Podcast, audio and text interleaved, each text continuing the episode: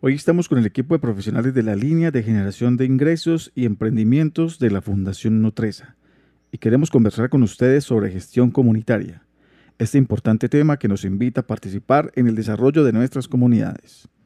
Nuestro primer participante es Elizabeth Mesa, quien es trabajadora social y responsable de la ruta de intervención social en los proyectos de Fundación Nutresa. Hola Elizabeth. Uno de los elementos que conforman una comunidad son las interacciones sociales ¿Cómo debería ser la gestión social para que una comunidad progrese? En pro del progreso de la gestión comunitaria en los territorios es necesario que la comunidad actúe conjuntamente con las administraciones públicas y en lo posible con el sector privado. ¿sí? Esto para buscar que se exista una sinergia eh, en el territorio y podamos potenciar el desarrollo o el progreso tan anhelado.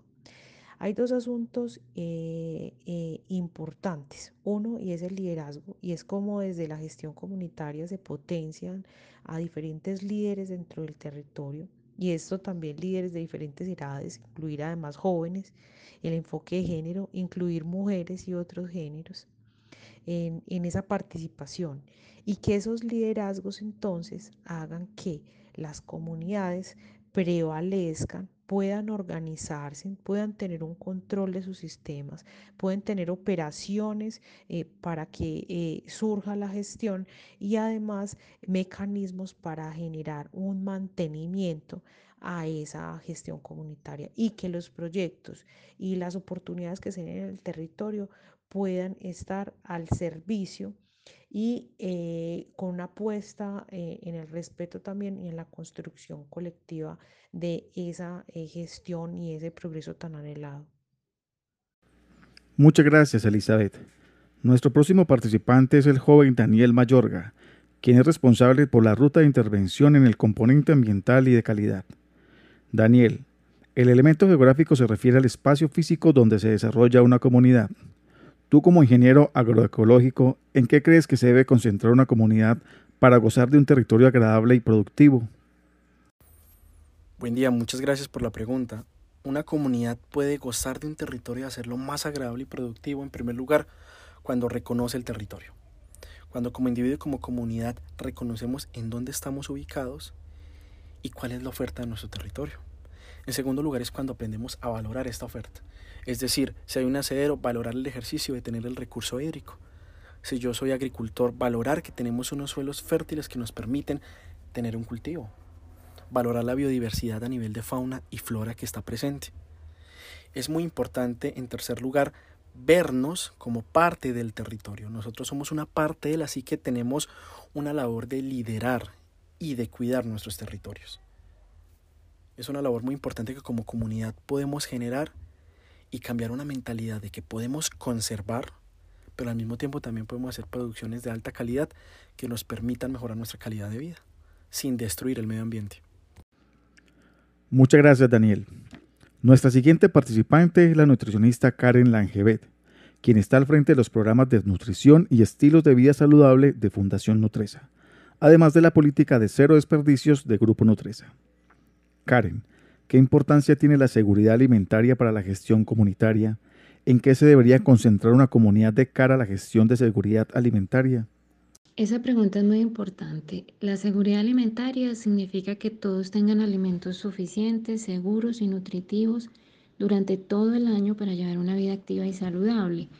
Eso también significa que los alimentos que se producen en una zona o en un territorio deben distribuirse de tal manera que llegue a toda la comunidad para todos los integrantes de la comunidad. Y para producir esos alimentos se necesita tierras, agua, herramientas, semillas y conocimientos agrícolas. Para todo eso necesitamos una distribución justa, un trabajo comunitario, algo que esté al alcance de todos, que tengamos mercados locales donde poder distribuir lo que estamos cultivando y tenemos que trabajar necesariamente en comunidad. La comunidad que quiere salir adelante a través de la seguridad alimentaria debe planificar lo que puede sembrar según las características del territorio, cómo lo va a sembrar, cómo lo va a distribuir entre las familias que lo quieren hacer, porque todos no podemos sembrar lo mismo. Si queremos cambiar nuestra dieta, debemos que cada familia siembre cosas diferentes y que podamos hacer intercambios. Solo trabajando hacia una comunidad saludable donde garanticemos la justicia social se puede garantizar la seguridad alimentaria de todos y todas los miembros de la comunidad. Muchas gracias, Karen. Está también con nosotros Carlos Vallejo, quien es responsable por la ruta de intervención organizacional y empresarial. Carlos, la gestión de proyectos productivos es vital para contribuir a generar ingresos y otras dinámicas. ¿Qué recomiendas a los líderes de las comunidades para realizar una gestión efectiva de proyectos? Bueno, mi primera recomendación es que se atrevan a hacerlo, se atrevan a preguntar, no piensen que el no tener internet, el no tener un computador o un celular de alta gama son las herramientas indispensables para gestionar proyectos. Eso se compensa con ese atrevimiento a lanzarse al fuego de la gestión de proyectos. Mi segunda recomendación es que identifiquen muy bien cuáles son las necesidades que tienen y las causas que lo generan para poder hacer propuestas sólidas y sostenibles. Y mi tercera recomendación es que no lo hagan solos. El liderazgo comprende la apertura a la participación de los demás y la gestión de proyectos requiere el apoyo de todos, máximo cuando son proyectos comunitarios. Muchas gracias, Carlos. Finalmente, y no menos importante, está con nosotros Dana Meléndez, quien es psicóloga de profesión y lidera el tema social con proyectos privados para la producción de cacao en el Magdalena Medio. Dana, tú participas en proyectos productivos con la empresa privada, donde participa también la comunidad. ¿Cómo debería ser el comportamiento de las diferentes personas que tienen responsabilidades en los proyectos desde el Frente Social? Bueno, el comportamiento debería ser homogéneo, que todas las dos partes se involucren y las dos partes se compacten, tanto la entidad privada como la comunidad, donde haya una corresponsabilidad, como así, donde cada uno coloque de su empeño, de su esfuerzo, de, de su compromiso para que de alguna u otra manera el proyecto logre la meta, logre el alcance y logre la productividad que se requiere y la esperada donde cada uno asuma su responsabilidad y donde cada uno de manera honesta realice las actividades en pro y en beneficio del mismo proyecto. Esto llevará a unos resultados eh, óptimos para los cuales fue creado y diseñado el proyecto.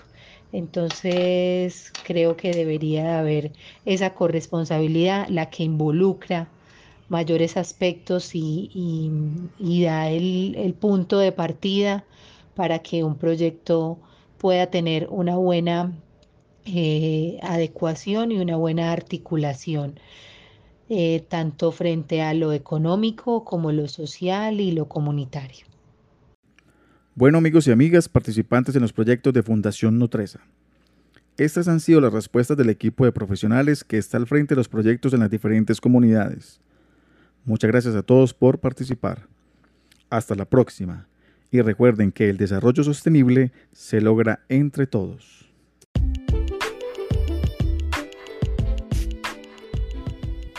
El transporte de materias primas destinadas a la alimentación humana es una de las fases de la cadena agroalimentaria en la que se tienen que tener en cuenta aquellos peligros que pueden suponer una contaminación para el producto final. La tipología de la carga y las condiciones del transporte pueden repercutir directamente en la seguridad del producto final. El expedidor, el transportista y el receptor de la carga comparten la responsabilidad en la seguridad de los productos en esta fase de transporte. El transporte de determinados productos alimentarios procedentes directamente de la producción primaria no necesariamente requieren un contenedor exclusivo para alimentos.